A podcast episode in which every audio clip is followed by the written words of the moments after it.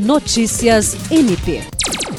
O Ministério Público Federal, atendendo à representação feita pelo Centro de Atendimento à Vítima CAVE do Ministério Público do Acre, instaurou o procedimento para verificar eventual irregularidade no censo 2022, em relação à não inclusão dos campos de identificação da identidade de gênero e orientação sexual nos questionários básico e amostral.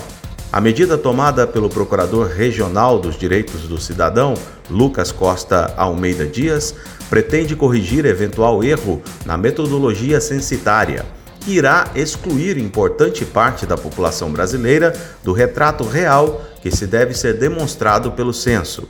Além dos campos de identificação, as pessoas que não se identificam no binômio feminino-masculino também ficarão invisíveis e sem alcance de políticas públicas voltadas aos seus direitos fundamentais, como o direito de existir, de receber atendimento de saúde, entre outros. William Crespo, para a Agência de Notícias do Ministério Público do Estado do Acre.